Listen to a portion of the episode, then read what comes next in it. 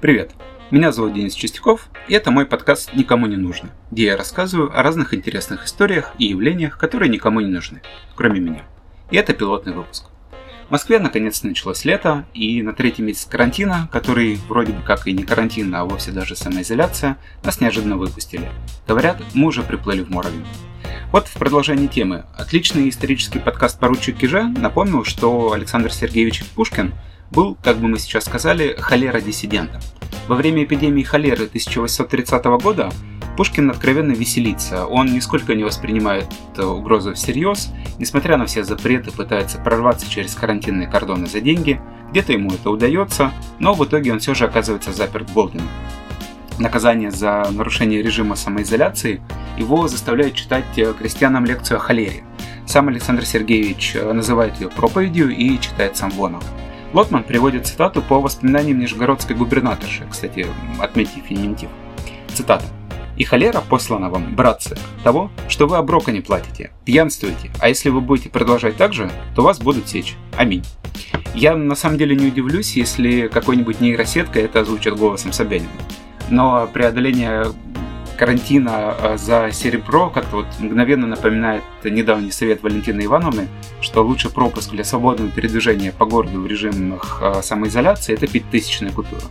Как нам завещал Петр Аркадьевич, по которому все неожиданно снова прикалываются, в России за 10 лет меняется все, а за 200 – ничего. Ну да ладно. Я уже понимаю, что планы на отпуск и на поездки, конечно, сдвигаются в лучшем случае на август, но это совершенно не мешает смотреть каналы про путешествия, видеоблоги и намечать какие-то будущие маршруты на карте мира. напоминание о перенесенных на светлое будущее поездках на Амальфи и в Апулию я читаю небольшое эссе Николая Бердяева «Чувство Италии». И, кстати, каждый раз, когда вспоминают или э, как-то упоминают Бердяева, в голове у меня моментально возникает стата из Пелевина – ни иконы, ни Бердяев, ни программа «Третий класс» не спасут от негодяев, захвативших нефть и газ. Тут, конечно, кто-нибудь бы сразу добавил, что вообще-то это Бродский. А ни иконы, ни Бердяев, ни журнал «За рубежом» не спасут от негодяев, пьющих нехотя боржом. Ну, тут потому что, знаете, фанаты Бродского, они как э, вегетарианцы. Они не могут молчать об объекте своей страсти, им нужно постоянно об этом говорить. А, ну да ладно. Давайте вернемся обратно в непростое военное и предреволюционное время. Эссе было опубликовано 2 июля 1915 года в газете «Биржевые ведомости». История газеты, кстати, достаточно типична для того времени. Это деловое издание на излете Российской империи. Было уничтожено сразу же после революции 17 года по инициативе революционного матроса бронепалубного крейсера Диана Малькова. А, Википедия приводит цитату самого Малькова. Паршивая была газетенка, черносотенная, вечно всякие пакости писала, не раз на моряков-балтийцев клеветала. Приезжаю в Балтийский пассаж, говорю ребятам, пора биржовку прикрыть, нечего с ней церемониться, есть решение Центробалта. Сразу нашлось несколько охотников. Когда выходили из редакции биржовки, смотрю, по соседству журнал «Огонек». Тоже вредный журнал. Посоветовались мы с ребятами, решили его заодно закрыть. Издатель биржевых ведомостей отправился в эмиграцию и умер в Германии в 1931 году.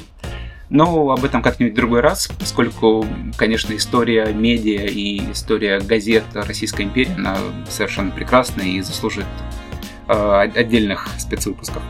А сегодня чувство Италии в некотором сокращении. Э, итак, Бердяев. Большая радость для нас, радость не только государственная, но и душевная, культурная, что Италия с нами. Для немногих русских, как и для англичан, Италия была мечтой – Италия и для нас была образом красоты и радости жизни. Безрадостность русской жизни, отсутствие непластической красоты доводит нашу влюбленность в Италию до крайней напряженности. Путешествие в Италию для многих – настоящее паломничество к святыням воплощенной красоты и божественной радости. Трудно выразить то душевное волнение, сладостное до болезненности, которое охватывает душу от одного названия иных итальянских городов или итальянских художников – Италия для нас не географическое, не национально-государственное понятие. Италия – это вечный элемент духа, вечное царство человеческого творчества. Нигде русский не чувствует себя так хорошо, как в Италии. Только в Италии не чувствует он давления и гнета враждебной мещанской цивилизации Западной Европы. Не чувствует на себе самодовольного презрения людей, лучше устроившихся и навязывающих свои нормы жизни.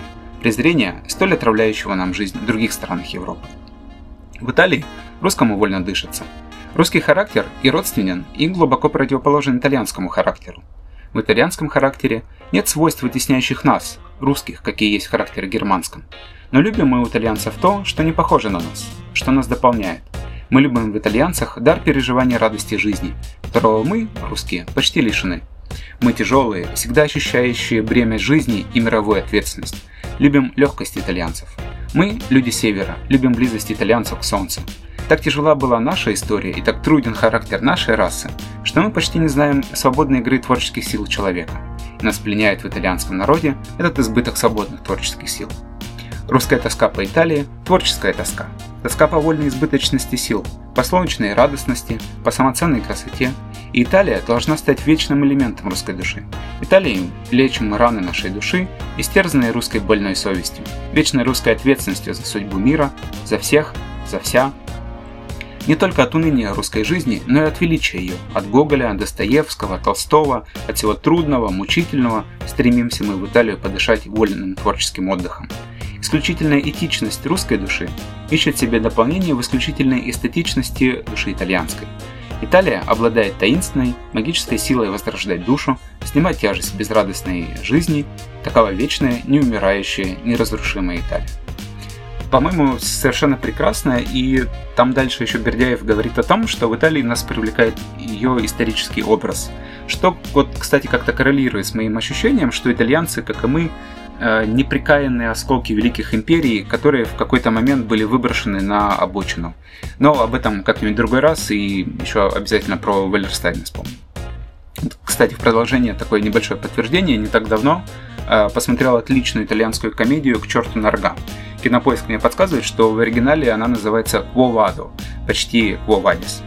Там речь идет о попытке оптимизировать расходы на госаппарат, согласитесь, тоже какая-то очень знакомая, болезненно знакомая история, но грудью на защиту любимой должности встает мелкий чиновник, который уже лет 15 занимается крайне важным делом. Он ставит печати на справки в местном отделе, регулирующем правила охоты и рыбалки. Тут очень легко представить себе, как бы выглядел этот фильм, снятый в России – тяжелые свинцовые тучи, бесконечные пятиминутные планы обшарпанных подъездов и панелек, грязища, вечный синий светофильтр, цитаты из Гоголя про э, «ничего нет сердитее всякого рода департаментов, полков, канцелярии, словом, всякого рода должностных сословий». И, конечно же, просто чудовищная, нечеловеческая, сводящая скулы скука. Ну, вы знаете, про что я, посмотрите что-нибудь э, сделанное продюсером Роднянским.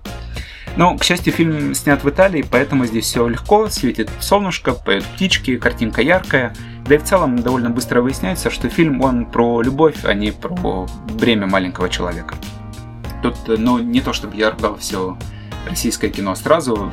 За последнее время я посмотрел как минимум величайшие документальные сериалы «Домашний арест», «Последний министр», «Мелодрама», «Год культуры», Э, да и сериалы на ТНТ вроде «Ольга» и «Чернобыль», «Зона чего-то там», «Зона отчуждения» вполне себе. И, кстати, вот э, свежий космический триллер «Спутник», ну, даже вполне себе можно смотреть, если бы, конечно, не отечественные актеры. А вот, кстати, еще вспоминается слегка избитая цитата Блока. Весной 1909 года Александр Александрович пишет матери из Венеции. Цитата. «Люба ходит в парижском фраке. Я в венском белом костюме, венецианской панаме. Рассматриваю людей и дома, играю с крабами, собираю раковины.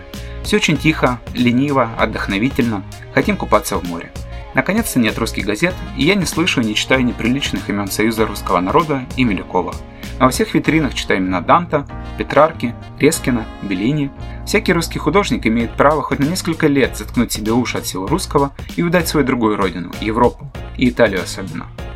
Милюкова уже лет 80 как нет живых, как нет и самого Александра Александровича, но что-то знакомое в этом находится. Во всяком случае, вот именно сейчас хочется, конечно, отправиться э, куда-нибудь в Венецию, в Мессину, на Сицилию, на те же самые Амальфи, Апулию, только бы не читать новости про Украину, бунты в США и коронавирус. Ну, пока это слабо возможно. Я черчу маршруты на картах, практически как в детстве, только теперь карты в гугле, и проверяю букинг с аэрофлотом. До встречи!